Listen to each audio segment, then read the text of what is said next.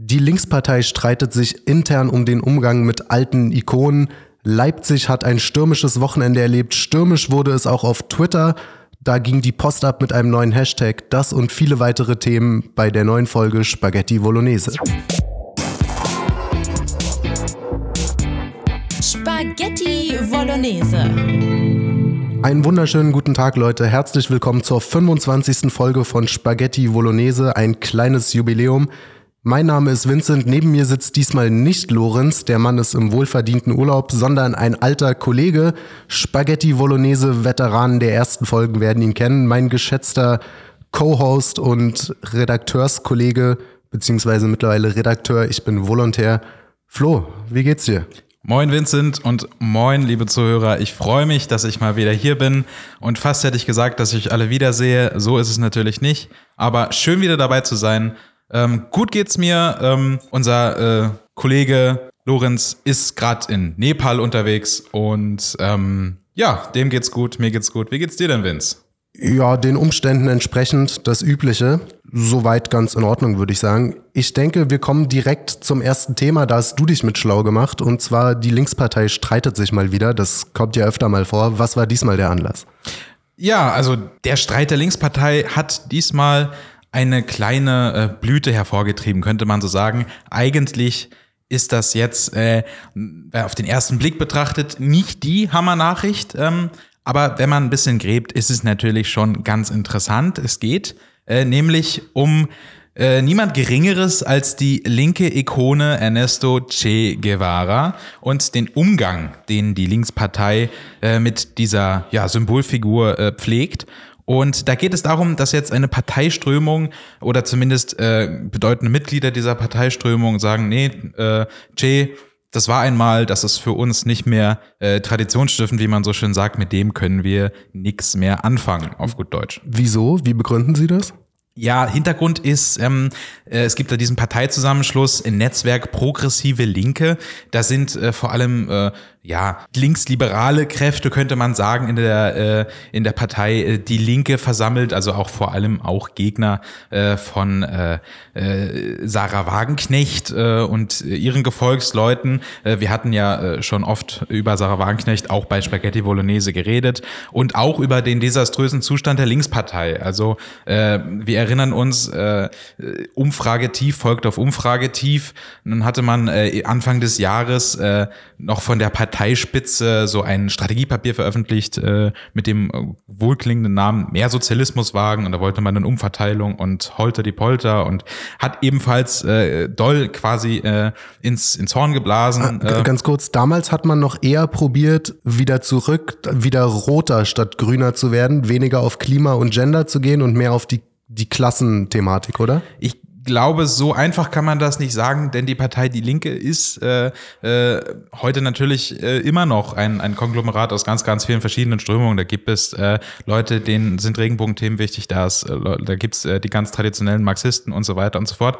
Aber äh, diese Fliehkräfte werden halt immer größer und neben Wagenknecht ist es halt auch das Netzwerk Progressive Linke, diese, äh, dieser Gegenzusammenschluss, äh, der jetzt immer mehr quasi auf Eskalation setzt, wo man sagt, ja, äh, wir müssen solche Leute wie Wagenknecht, die sie da Linkskonservative nennen, äh, irgendwie versuchen einzudämmen. Und dort äh, ging es eben äh, auf einer Konferenz, die jetzt am Wochenende abgehalten wurde, unter anderem um EU-Politik. Und da ist dann quasi ein ganz berühmtes äh, äh Zitat von Ernesto Che Guevara gefallen im Zusammenhang mit EU-Politik. Und äh, dieses Zitat ist, äh, Solidarität ist die Zärtlichkeit der Völker, also sehr lateinamerikanisch poetisch. Und da soll denn allgemeiner Unmut entstanden sein, berichtet die marxistische Tageszeitung Junge Welt, die sich da quasi reingesneakt hat in diese Konferenz äh, dieser progressiven Linken. Man muss dazu sagen, die Junge Welt ist selber eher so eine altlinke Sarah Wagenknecht nahe Zeitung. Und äh, dort soll sich denn ein Teilnehmer über dieses Che Guevara-Zitat fürchterlich aufgeregt haben und gesagt haben, für eine progressive Linke ist Che Guevara kein guter Bezugspunkt mehr, äh, hat sich am Saalmikrofon beschwert. Und das hat dann äh, die junge Welt auch gleich veranlasst äh, zu einem äh, relativ äh, sarkastischen Kommentar. Und das ist natürlich auch tatsächlich interessant. Also Vincent, du kannst ja Also die, die junge Welt und die, die Wagenknecht-Fraktion sagt weiterhin, Che ist unser Mann und ja, die Progressiven sind dagegen. Fall. Die Progressiven sind dagegen und du kannst, kannst es dir selber überlegen. Also wenn jemand ein äh, Che Guevara T-Shirt äh, äh, anhat, dann wird der bestimmt kein äh, FDP wählen. Nee, na, natürlich nicht. Ne? Und äh, das, deswegen ist es schon ganz interessant. Und umso mehr die, die Partei äh, eben, ja, bös gesagt, auseinanderbricht, umso mehr wird natürlich auch die Tradition strittig. Und dann werden natürlich auch Leute quasi aus dem, aus dem Gedenken quasi aussortiert oder wieder einsortiert. Und das ist eine ganz interessante Entwicklung. Diesmal ist es Che Guevara an den Kragen gegangen. Äh, kann ich mir vorstellen, Vincent, dass du das jetzt nicht so traurig findest. Hattest du mal ein Che Guevara-T-Shirt? Ja. Ja, ich wollte gerade sagen. Mit 16 ja. oder so. Ich, ich war aber auch schlecht informiert, muss man dazu sagen. Der Teilnehmer im Saal hat recht. Mit für eine progressive Linke ist Che Guevara kein guter Bezugspunkt.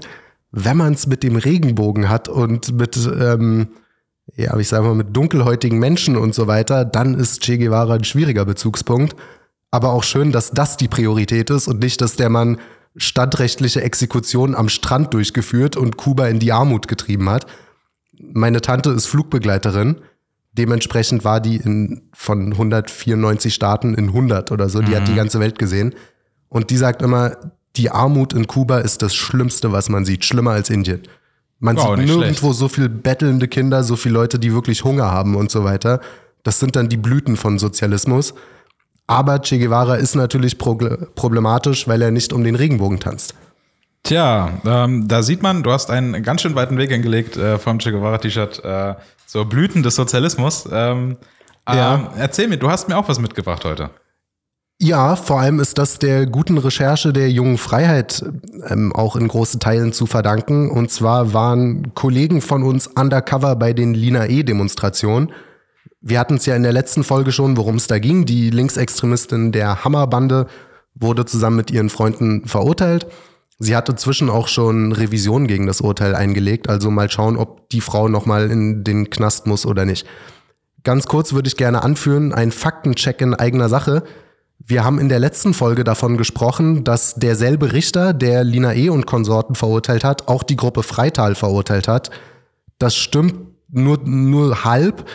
Er hat nämlich von insgesamt drei Prozessen nur den zweiten und den dritten geführt als Vorsitzender Richter.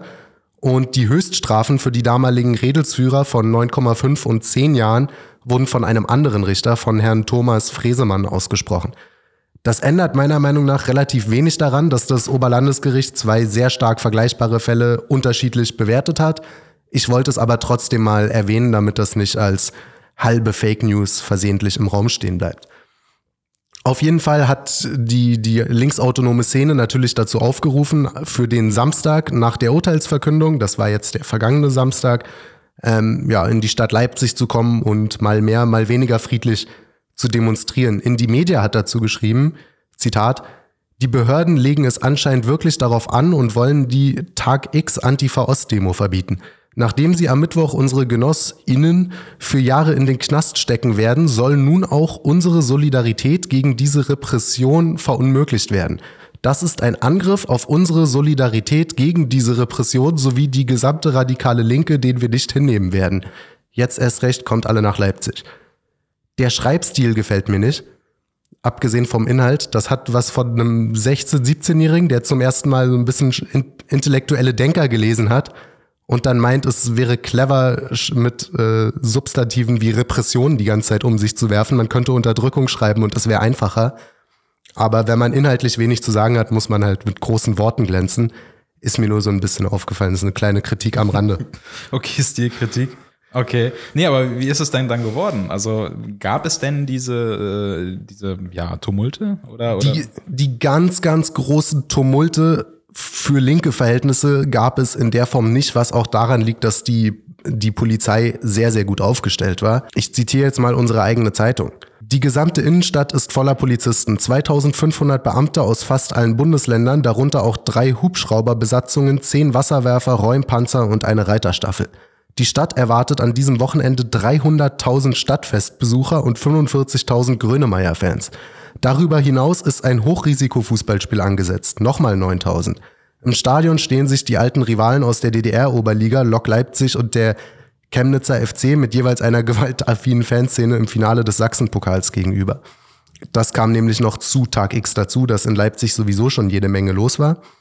Und zu der linksautonomen Demo kamen dann schätzungsweise etwa 2000 Leute. Also alles noch, äh, Gott sei Dank muss man sagen, unter den Befürchtungen wie ich so raushöre, scheinbar bei dir. Ja, genau. Weiter in dem JF-Text heißt es, der Bildfotograf Silvio Bürger hat offensichtlich keine guten Verbindungen in die Szene. Ihn schlagen Demonstranten am Freitag. Der JF sagt er, ich lebe noch. Als er Linksextreme beim Barrikadenaufbau fotografiert, hat ihn einer erkannt und geschrien, Du Axel, Schwing, du Axel Springerschwein, verpiss dich. Bürger schildert, dann rannte er auf mich zu und verewigte seine Faust in meinem Gesicht. Plötzlich setzte sich eine ganze Meute in Bewegung. Wenn 100 Leute auf dich zukommen, kommst du dir hilflos vor. Die versuchten dann, mich zu einer weiteren Gruppe zu drängen, alles schwarz vermummte Personen. Dann flog mindestens ein Stein in meine Richtung. Also der, der Fotograf ist da scheinbar äh, noch mit dem Schreck äh, davon gekommen. Naja, und mit einer Faust. Also, oh je, okay. Hm. Also eine sehr hitzige Stimmung. Genau. Dafür, dass G20-Verhältnisse erwartet wurden und die Linken groß angekündigt haben, oder die Linksradikalen, so viel Differenzierung muss sein, die haben angekündigt, für jedes Jahr, zu dem jemand verurteilt wird, soll eine Million Eine Euro Million Sachschaden Euro, angerichtet genau. werden. Insgesamt waren es rund 50 verletzte Polizisten, ein angegriffener Polizeiposten und 30 Festnahmen. Und den Sachschaden, konnte man den irgendwie noch äh, feststellen? Also Dazu habe ich nichts gefunden, aber auch den wird es natürlich gegeben haben. Wir haben Videos gesehen von brennenden Straßenbahnschienen und von entglasten Geschäften. Was ich daran ganz interessant fand, ist der Vergleich zu den Chemnitz-Demos 2018, als Leute aus dem rechten Spektrum, teilweise auch durchaus, nicht nur, aber auch durchaus rechtsradikalen Spektrum zu Kundgebungen in Chemnitz aufgerufen haben, nachdem ein Asylbewerber einen Deutschen ermordet hat am helllichten Tag. Nach Polizeiangaben sind nämlich damals 18 Menschen verletzt worden, darunter auch drei Beamte und auch vier Teilnehmer der rechten Demo, die von Linken angegriffen wurden und insgesamt nur 18 Verletzte, während wir in Leipzig alleine bei einer verhältnismäßig friedlichen linksautonomen Demo schon 50 verletzte Polizisten haben. Und von der Tag X-Demo, das ist kein Skandal, der bis zur New York Times reicht und ein globales Ausmaß hinnimmt, wo sich da, damals hat sich Bundeskanzlerin Merkel noch hingestellt und von Menschenjagden und, und Hetzjagden geredet, was diese Zahlen beim besten Willen nicht hergeben im Vergleich. Naja, gut. Äh, dazu muss man aber auch sagen, dass ich mir vorstellen kann, Vincent, dass auch du äh, keine äh, militanten Demonstrationen jedweder Couleur und mit, äh, Gewalt, äh, mit gewaltvoller und aufgeladener Stimmung haben möchtest. Also Na, Nein, selbstverständlich nicht, aber es wird wie immer völlig anders bewertet, ob es halt die Guten sind, die demonstrieren oder eben nicht. gut, so kann man das natürlich sehen. Ich meine, den Polizisten im Einsatz oder den, den Ladenbesitzer, dessen Scheibe kaputt ist, den interessiert das nicht, ob das stimmt. äh, Enz Grünens war oder ein Neonazi, sein Laden ist trotzdem kaputt oder Das er ist hat trotzdem richtig. eine Faust abbekommen. Von daher finde ich das äh, schon interessant, wie das andere halt so äh, fast noch gefeiert wird, weil Linke an ihren eigenen Standards gemessen werden. Und es heißt, naja, für Antifa-Verhältnisse war das ja jetzt okay, was sie gemacht haben. Während äh, ein Rechter, der über eine rote Ampel geht, ähm, das nächste Staatsdelikt ist. Hm, ich verstehe, was du sagen willst, ja. Was ich auch sehr interessant fand, das ist jetzt eine Mixtur aus freier Presse, Frankfurter Rundschau, T-Online und Watson.ch, allesamt Medien, die recht unverdächtig sind, irgendwie rechtsradikal nach dem Mund zu reden. Es gab 43 Strafanzeigen, damals in Chemnitz, die sich, wie gesagt, sowohl gegen Teilnehmer der rechten Demo als auch der linken Gegendemo ähm, gerichtet haben, unter anderem Körperverletzung, Landfriedensbruch, Verstöße gegen das Versammlungsgesetz, Verwendung von verfassungswidrigen Organisationen und so weiter.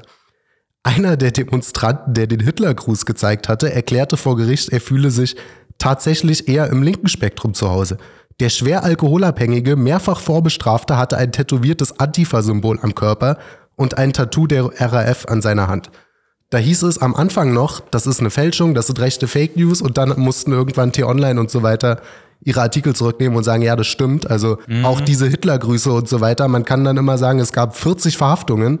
Die Hälfte davon sind Propagandadelikte, dann kommen irgendwelche False Flag Aktionen dazu und so weiter. Und wenn man sich dann wirklich anguckt, was war denn da, dann ist eine friedliche linke Demo gewalttätiger als die größte rechte Gewaltdemo der letzten fünf Jahre. Ja, na klar, ich verstehe das, aber meiner Meinung, also für, aus mein, für mich ist es halt gar nicht so wichtig irgendwie, äh, äh, also wenn eine rechte Demo irgendwie aggressiv ist, dann äh, kann man von mir aus mit der Justiz draufhauen und wenn Gerne, sperrt sie ins finsterste Deswegen, Verlies da- und schmeißt den Schlüssel weg, aber bitte bei beiden. da, da ziehe ich mich bequem auf den, auf diesen Standpunkt der, der blinden Justitia zurück, dass man einfach sagt, okay, ja, äh, dann äh, einfach genau, also ein bisschen so wie du, äh, äh, wenn was falsch ist, dann natürlich bei allen äh, raufhauen, das stimmt schon. Das stimmt. Um solche Dinge überhaupt bewerten und vergleichen zu können, ist es existenziell wichtig, dass man lesen und schreiben kann. Und damit hat eine Volkspartei in Österreich offensichtlich ihre Probleme. Was hast du denn da Ah, ja. ausgekramt, Flo? Das ist interessant formuliert, denn ich fürchte glatt, dass äh, das Problem, das diese österreichische Volkspartei, nämlich die SPÖ hat, äh, ein Problem ist, vor dem und ja, zumindest ich, vielleicht auch du, äh, nicht gefeit sein werden. Denn es geht hier nicht mal nur um Lesen und Schreiben äh, und? Rechnen, sondern es geht um Excel. oh, So, okay. Es geht um EDV-Kenntnisse. Und natürlich äh, äh, sind wir EDV-Meister. Äh, wir haben äh, beste äh, Kenntnisse bei Excel und bei und bei, bei Word und bei allem, was man sich so ausdecken kann. Und Photoshop sind wir auch super Natürlich. selbstredend. Aber In meinen Adern fließt Tinte. Genau. Aber äh, manchmal kann dann doch was passieren. Und äh, das ist auch der SPÖ passiert. Äh, es ging nämlich äh, um die Wahl zum neuen SPÖ-Vorsitzenden. Und dort konnte man vergangene Woche noch hören, dass neuer SPÖ-Chef Hans-Peter Doskozil wird. Hans-Peter Doskozil ist seines Zeichens Parteirechter und äh, hat sich äh, mit einem äh, ja mit einem Law and Order Kurs äh, mit einer äh, mit einer äh, doch starken Profilierung äh, der SPÖ auch ins ins bürgerliche Lager hinein äh, einen Namen gemacht. Das liegt natürlich auch an der Stärke von FPÖ und ÖVP vor Ort. Genau. Und äh, dort äh, wurde zunächst nach dieser Wahl dieser Hans-Peter Doskozil äh, zum Gewinner ausgerufen. So, und dann dachten sich, okay, schön, und das hatten auch alle schon drüber berichtet. Und jetzt am Montag äh, schlug dann die Meldung ein, äh, äh, Babler statt Doskozil wird SPÖ-Chef, hatte der äh, ORF berichtet. Und äh, es, es waren natürlich alle völlig verwirrt, wie konnte das passieren? Und Vincent, wie konnte das passieren? Ganz einfach, äh, es wurden nicht einfach Stimmen falsch gezählt, sondern die Stimmen wurden richtig gezählt, aber sie wurden vertauscht. Das heißt, das Wahlergebnis, die Stimmen für Babler wurden Doskozil und die Stimmen für Doskozil wurden aus Versehen per Excel in einem Excel-Fehler äh, ähm, Babler zugeordnet. Das heißt, dass die Wahnsinn. beiden einfach nur die falschen Stimmenanteile hatten. Und das ist jetzt quasi äh, bei einer zweiten Überprüfung äh, aufgefallen. Da gab es eigentlich einen anderen kleinen Fehler. Und dann ist man darauf äh, aufmerksam geworden, dass eigentlich das ganze System verkehrt ist. Okay, verstehe, verstehe. So, SPÖ-Wahlleiterin Michaela Grobesa äh, hat es ganz trocken äh, den Fehler erklärt. Das Ergebnis wurde umgedreht. Äh, inzwischen ist diese äh, Frau Grobesa äh, von ihrer Position zurückgetreten. Das Ergebnis wurde also umgedreht und ich weiß nicht, wie es dir geht, Vincent, aber ehrlich gesagt hätte mir das leider auch passieren können auf Excel, denn ich kann vielleicht mal addieren, subtrahieren, eine Tabelle aufstellen, aber wenn es darum geht, Wahlergebnis aus Gesamtösterreich äh, zusammenzufassen und einem Kandidaten zuzuführen, ich weiß nicht, ob ich das schaffen würde, mein Lieber. Ja, klar. Ich habe so am Rande gehört, dass es da durchaus auch die Verschwörungstheorien gibt, ob das irgendwie ein großer Plan war und ob man da versucht hat, den, den Parteirechten eher gewinnen zu lassen als den Parteilinken, weil man auch mit Blick auf die potenziellen Wähler das vielleicht für besser gehalten hat. Aber Ja, nun ist genau das Umgekehrte passiert. Genau, ja. Aber manchmal passieren einfach Fehler. Manchmal ist es gar nicht eine, eine tiefere Bewandtnis und äh, sinistre Mächte. Manchmal haben Leute einen schlechten Tag und ihnen passiert halt was Blödes. Das Ergebnis ist aber trotzdem witzig, weil jetzt ist eben nicht der parteirechte Doskozil, sondern tatsächlich ein selbsternannter Marxist an der SPÖ-Spitze. Zitat, ich bin Marxist, ich bin marxistisch orientiert. Seit meiner Jugendorganisation hat er Mai 2023, der Babler, äh, im Gespräch mit einem österreichischen Sender gesagt. Und äh, das ist natürlich interessant insofern, äh, diese äh, der, der Marxismus in Österreich äh, tatsächlich momentan so eine Art Revival erlebt, wenn man sich an die Wahlergebnisse der KPÖ bei den Landtagswahlen in Salzburg äh, am Anfang des Jahres erinnert, wo die fast 12 Prozent äh, äh, bekommen haben. Ja. Und das ist schon interessant. Also während in, in Deutschland äh, die Linke völlig abschmiert, äh, wird sie in Österreich stark. Ja. Wer in Deutschland gerade richtig stark wird und ein Revival erlebt, das ist der Stolz. Fühlst du dich stolz, Flo? Ja, fühlst du dich denn stolz? Ich glaube, du fühlst dich sehr stolz. Ich fühle mich äh, sehr stolz und sehr amüsiert. Was ist passiert? ja, erzähl mal. Du, Im Juni wird ja regelmäßig jedes Jahr der Pride Month ausgerufen. Regelmäßige Twitter-User werden das kennen. Ich führe die Leute, die weniger auf dieser Plattform unterwegs sind, da kurz mal ein. Politiker, Publizisten, Medien, aber auch Großkonzerne rufen jeden Juni zum Pride Month aus. Dann ändern Leute ihr Profilbild in die Regenbogenfahne oder andere Abwandlungen der Regenbogenfahne und ja, widmen einen ganzen Monat der LGBTQ und so weiter Buchstabengemeinschaft.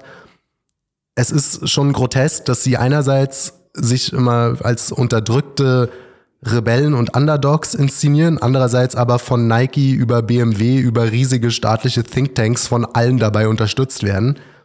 Das war historisch nicht immer so, muss man auch sagen. Der Pride Month geht auf den 28. Juni 1969 zurück. Da wurde in der New Yorker Christopher Street, ähm, ja, ein, da kam es zu einem Aufstand. Da gab es eine Razzia in einem bekannten homosexuellen Lokal und die, die dortigen Besucher haben sich schikaniert gefühlt, weil es zu der Zeit ständig zu Razzien kam. Und Barbesucher und Anwohner haben das mit Protesten und Kundgebungen, teilweise aber auch mit Randalen beantwortet, die mehrere Tage lang anhielten.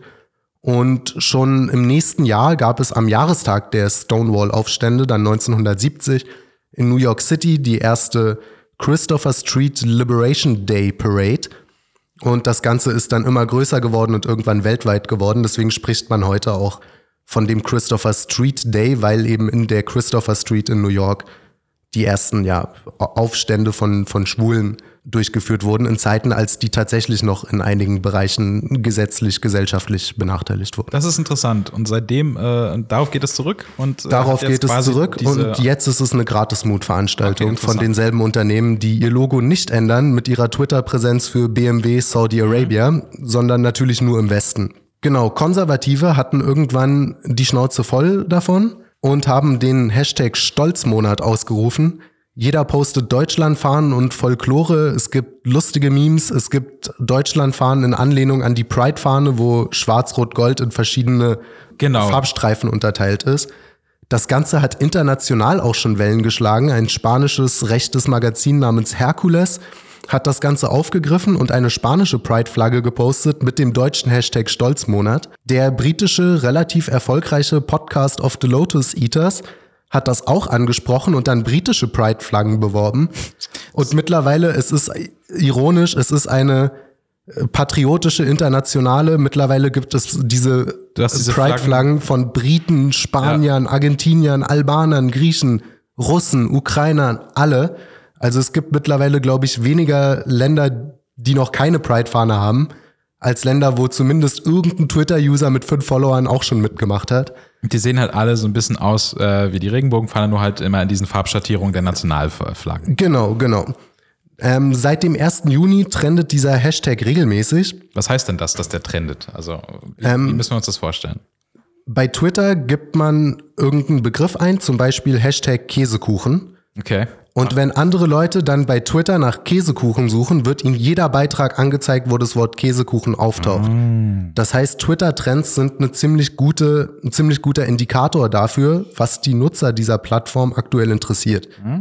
Wenn man jetzt zum Zeitpunkt der Aufnahme raufgucken würde, wäre es garantiert sowas wie Rammstein, Till Lindemann. Klar, weil alle drüber reden. Äh, genau, weil alle drüber reden. Offensichtlich, wenn's, wenn wir mitten in der Fußball-WM sind, dann sind die ganzen Hashtags immer WM, WM Brasilien, Fußball und so weiter. Ähm, mittlerweile wird der Hashtag nicht mehr angezeigt. Man nennt diese Praktik Shadow Banning, dass die Leute, die ähm, bei Twitter sowas kontrollieren, das einfach ähm, dann nicht mehr anzeigen lassen, weil ihnen das unliebsam ist. Trotzdem gibt es tausende Beiträge jede Stunde und zwar viel mehr als beim Pride Month. Das heißt, der äh, Stolzmonat ist äh, messbar erfolgreicher genau. als Pride Month. Genau, es, es ist halt, auch, man sieht eindeutig den Unterschied zwischen einer authentischen Graswurzelbewegung mhm. und Leuten, die Kreativität und Herzblut reinstecken und irgendwelchen Konzernen, die aus rein monetären, opportunistischen Gründen irgendein Corporate Design Meme dahin klatschen und, und schreiben Happy Pride Month aber es eben nicht in Saudi-Arabien tun. Also Überzeugungstäter das, ja. in einem freien Internet, seitdem Elon Musk Twitter übernommen hat und Rechte nicht mehr ständig gesperrt werden, ähm, merken gerade zum ersten Mal, dass sie gar nicht so wenige sind. Das heißt, äh, muss ich mir das vorstellen, dass ganz viele Leute Inhalte mit dem Hashtag Stolzmonat posten und dafür jetzt, äh, du sagst es ja, Elon Musk äh, und, und die Politikänderung nicht mehr gebannt werden quasi. Genau, das ist der große Unterschied. Okay, das, Ganze, interessant. das Ganze klingt vielleicht erstmal, vor allem für Leute, die vielleicht weniger im Internet unterwegs sind oder, oder gar nicht und so weiter, klingt das irgendwie albern nach so einer lustigen, na, na, nach so einer lustigen Twitter-Kampagne von Leuten, die zu viel vor Bildschirm hocken. Aber es ist mit, mitnichten nur das, weil die ersten medialen und politischen Reaktionen auch schon relativ vielsagend waren. Die ersten paar Tage wurde es komplett ignoriert und totgeschwiegen.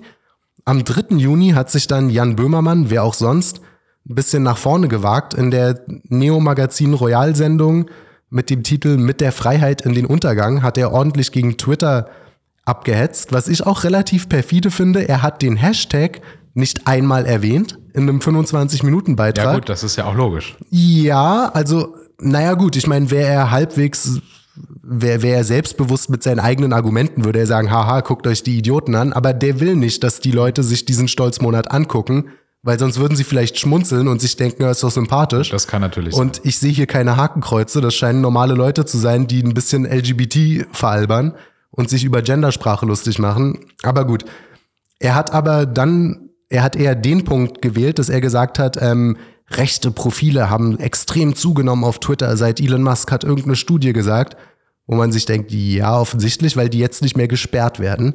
Trump war nicht mehr auf Twitter, der Pressesprecher der Taliban schon. Die Zeiten sind vorbei und deswegen rotiert Böhmermann im Kreis. Er hat Elon Musk einen Nazi-Magneten genannt und einen Nazi-Magnaten Ein und Buchstaben hat, anders, ja. hat irgendwelche Screenshots geteilt mit irgendwelchen rechtsradikalen Aussagen, die von Twitter wohl nicht gelöscht worden sind und hat mehr oder weniger die Zuschauer angerufen, ganz viele Mails ans Bundesjustizministerium zu schreiben. Und das Bundesjustizministerium ist aber völlig überfordert. Die haben insgesamt, glaube ich, nur zehn Mitarbeiter für so Online-Hate-Speech-Geschichten. Und zwar für alle Apps, für Facebook, TikTok, YouTube und so weiter. Und die kommen nicht mehr hinterher mit den ganzen Beschwerden. Und jetzt ähm, formuliert Böhmermann schon die Aufforderung an die Politik, wenn man nicht genug löschen kann, dann muss zur Not Twitter verboten werden in Deutschland. Das war die eine Reaktion. Er hat auch den Hashtag Vogelrip ins Leben gerufen, der ähm, nicht mal ansatzweise zahlenmäßig an den Stolzmonat herankommt. Und ja, die, die rechte, konservative Internetgemeinde stolzt einfach weiter. Ja, ähm, wie soll ich mir das vorstellen? Also, wie ist das überhaupt entstanden? Also, war das irgendein, irgendein Ja, also- Kellerkind, der sich das ausgedacht hat? Oder In, kam das von in gewisser Weise schon. Also die FPÖ hat wohl 2017 schon mal den Versuch gestartet, den Juni als Patriotenmonat auszurufen. Das ist aber mehr oder weniger versandet. Aber ähm, ein relativ erfolgreicher YouTuber mit dem Künstlernamen Schlomo Finkelstein war wohl der, der das gestartet hat, wobei das auch dort eher auf anderen Memes und so Internet-Insidern basiert. Da hat so ein bisschen eins zum anderen geführt. Das war auch relativ spontan. Der hat seinen eigenen Zus Zuschauern und Zuhörern ein, zwei Tage vor dem 1. Juni gesagt, äh, wir machen hier eine Aktion, macht euch alle einen Twitter-Account für den 1. Juni. also, es war so eine Eingebung mäßig. Es ne? war mehr oder weniger eine Eingebung und ja, das gefällt natürlich dann auch linken Akteuren überhaupt nicht, weil sie immer überall die große Riesenverschwörung wittern. Die Antonio Amadeo Stiftung hat sich am 5. Juni auf Twitter ordentlich ja, da, darüber geschrieben und war da sehr ausführlich. Ich möchte kurz anmerken, das sollte man immer tun, wenn man über die Antonio Amadeo Stiftung redet. Deren Gründerin und langjährige Chefin Anetta Kahane war ein Stasi-IM und macht jetzt Internetkampagnen dafür, dass doch bitte Hassrede gesperrt werden soll. Also von solchen Leuten sich irgendwas erzählen zu lassen, wo die Grenzen der Meinungsfreiheit liegen, ist auch sehr, sehr wild. Aber gut. Die Stiftung schreibt dann, Zitat, der bodenständige deutsche Nationalstolz gilt hier als Gegenbewegung zur Moderne, zur Diversität, zur Akzeptanz und Repräsentation von sexueller und geschlechtlicher Vielfalt. Dieses Narrativ ist fester Bestandteil rechtsradikaler Ideologie. Das heißt eigentlich, wer eine Deutschlandfahne besser findet als eine Regenbogenfahne, ist zumindest schon mal verdächtig. Ja, das kann man tatsächlich äh, so interpretieren. Genau, die Antonio Amadeo Stiftung hat zumindest halbwegs recherchiert bei dem Thema. Sie haben dann nämlich noch weitergeschrieben, Zitat, der rechtsradikale Podcaster Aaron P., der unter dem Namen Schlomo Finkelstein auftritt, verklärt in einem Interview mit der Jungen Freiheit die Identifikation mit der Deutschlandsfahne als revolutionären Akt. Dazu muss man sagen, Schlomos Identität oder sein, sein mutmaßlicher Name hier wurde gegen seinen Willen im Internet verbreitet. Und, und gedoxt. Also das ist, das ist schon mal überhaupt nicht die feine englische Art von Leuten, die anonym bleiben wollen, einfach diesen Namen zu verwenden. Er hat dem nicht zugestimmt.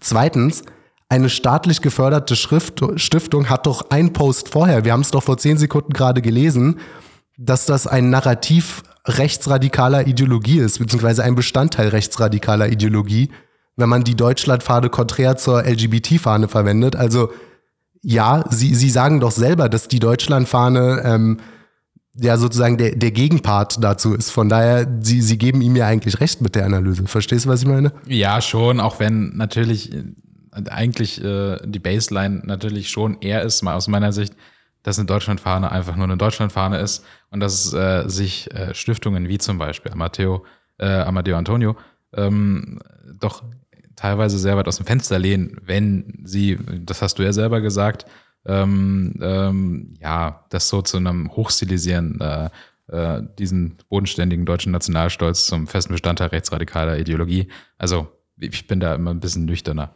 Das stimmt, aber die Antonio Amadeo Stiftung sagt auch, der Stolzmonat wirkt. Also auch bei denen in der Redaktionsstube ist schon ein bisschen Stolz eingekehrt. Sie schreiben nämlich, Zitat, Diejenigen, die am Stolzmonat partizipieren, bilden sich ein, als unterdrückte RebellInnen gegen eine mächtige LGBTQ-Lobby zu handeln. Dabei ist LGBTQ-Feindlichkeit nicht subversiv, sondern leider zunehmend gesellschaftsfähig. Ja, aber ich ja weil lustig, die größten du, Unternehmen der Welt, die machen, ja. die machen alle mit beim Stolzmonat. Das ist ich, ich laufe manchmal mit einer Deutschlandfahne durch die Rigaer Straße oder durch Leipzig-Kottewitz und fühle mich super und niemand hat negative Assoziationen mit dieser Flagge. Also ja, ja. die Antonio Amadeo Stiftung. Ist, ist schon richtig. Eine ja. staatlich geförderte Stiftung erzählt irgendwelchen Internetleuten und anonymen YouTubern, die sie hauptberuflich bekämpfen, wa warum, ähm, warum sie eigentlich das Establishment sind und die Antonio Amadeo Stiftung die unterdrückten Helden, die für die Schwachen der Gesellschaft einstehen. Also ich finde es sehr merkwürdig. Was auf jeden Fall äh, richtig ist, ist, dass das eine äh, Sache ist. Dieser Hashtag wird meiner Meinung nach schon sehr von, von unten gepusht. Das sind Leute, die in Kleinarbeit äh, ihre eigenen Memes zusammen basteln. Ja. Und das ist tatsächlich etwas anderes, als wenn du ein Brand hast, wie Nike oder Adidas, die Pride Month machen und die einfach eine Armee von von äh, Social Media Fachleuten haben, äh, die das alles zuspammen damit. Genau. Äh, und, und, was ich da auch noch mal ganz kurz erwähnen möchte, so für fürs Protokoll: Niemand, auch der Betreiber von, oder der der Ausrufer, der Schlummo Finkelstein auch nicht, der hat das auch explizit auf unsere Nachfrage noch mal betont. Niemand hat ein Problem mit Homosexuellen oder Bisexuellen, auch nicht mit Transsexuellen per se. Es geht um die Vereinnahmung. Die Regenbogenfahne ist ein Symbol für tausend andere Dinge, die damit dranhängen.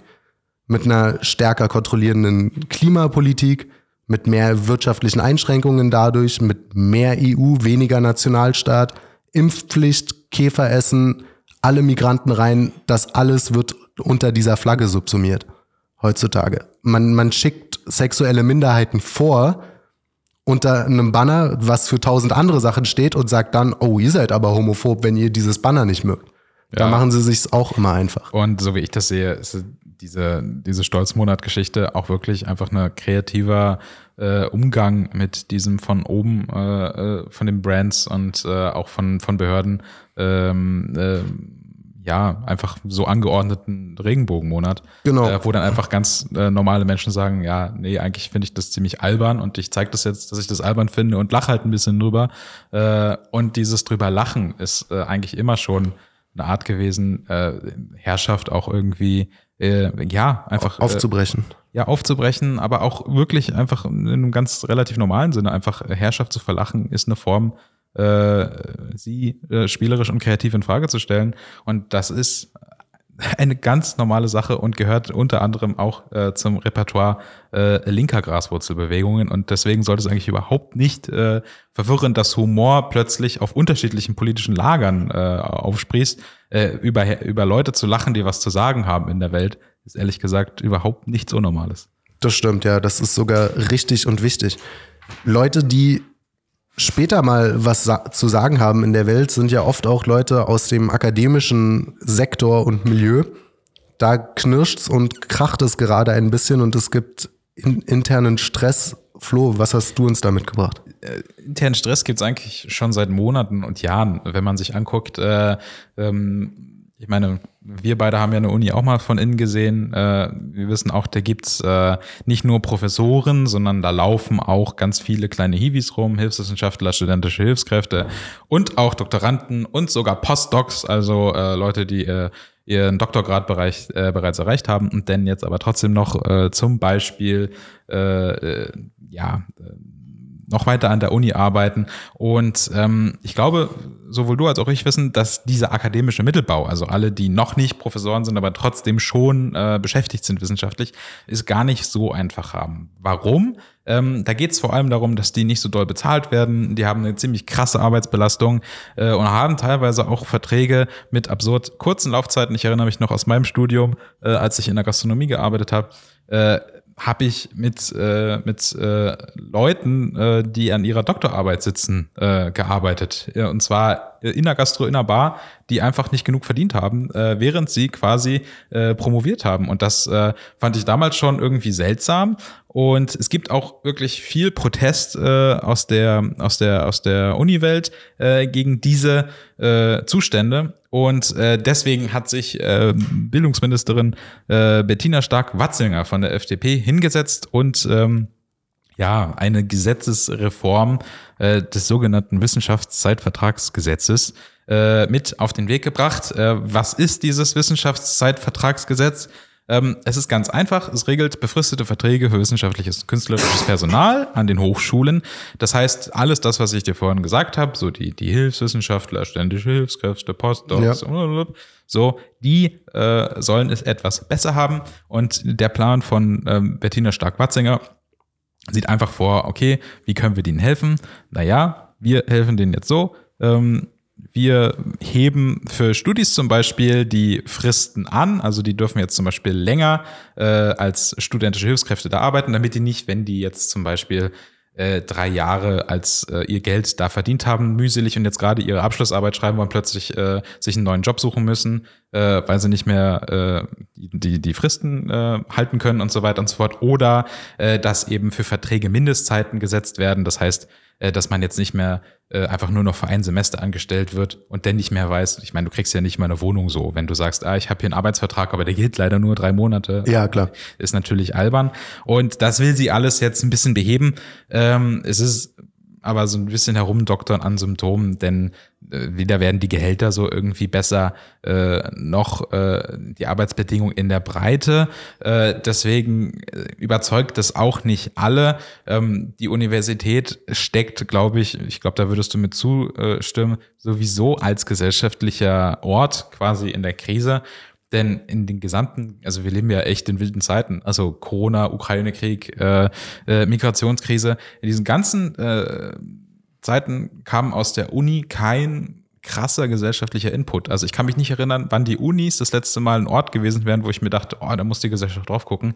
Die geben uns Lösungen oder Anregungen oder zumindest, dass man sagt irgendwie, wow, da kam jetzt was. Und äh, wenn man diesen Bedeutungsverlust einfach, äh, weil äh, sich, sich, weil aus Unis kommen nur noch irgendwelche Skandale, finde ich, sich vor Augen führt, ist es schon so, wow, okay, da müsste man mal echt irgendwas machen. Und, und ich glaube, da würdest du jetzt noch drauf äh, raus wollen. Ich glaube, das äh, führst du auch gleich nochmal aus.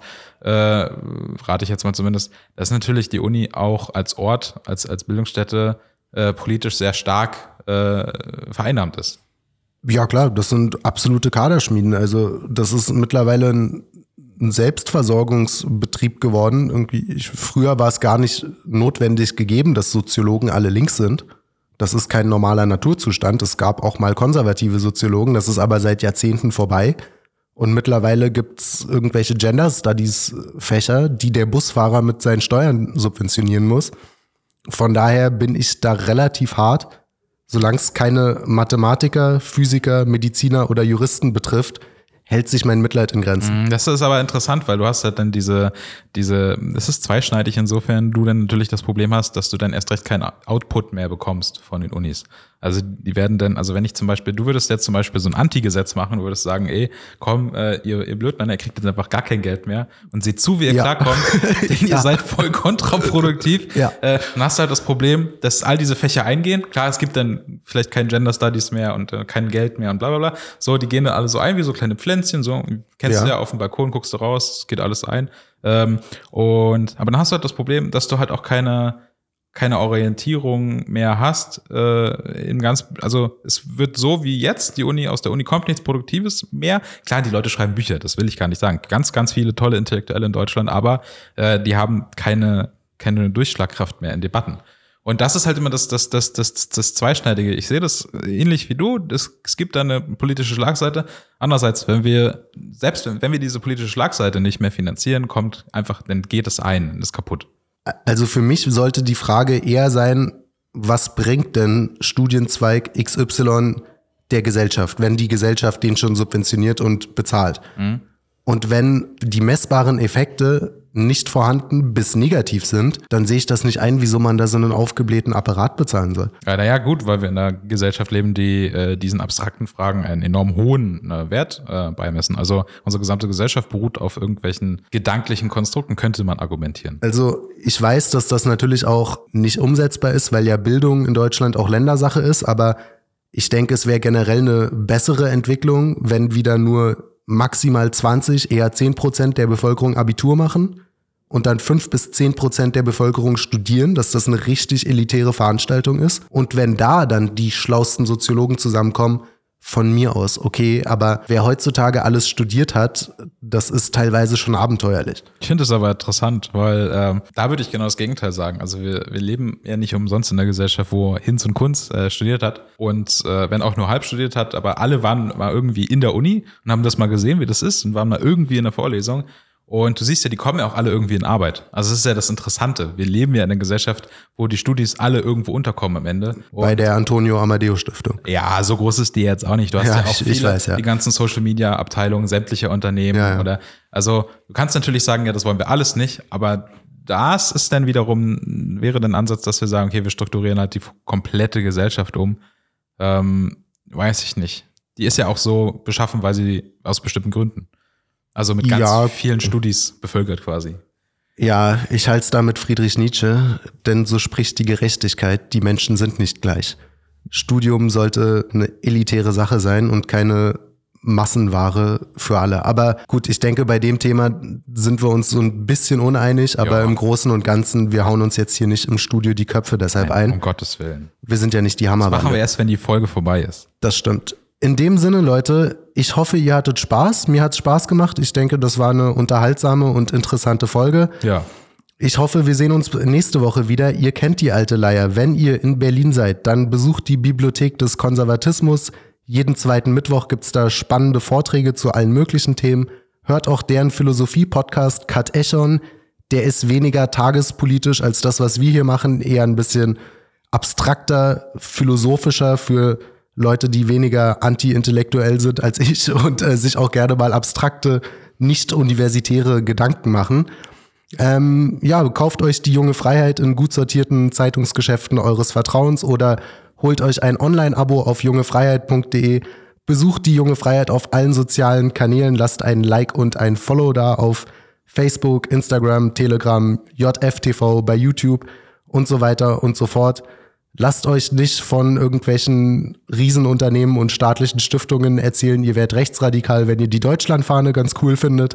Lasst euch nicht ärgern, bleibt frohen Mutes, bleibt stolz, kommt gut ins Wochenende und bis nächste Woche. Ciao, Leute. Tschüss.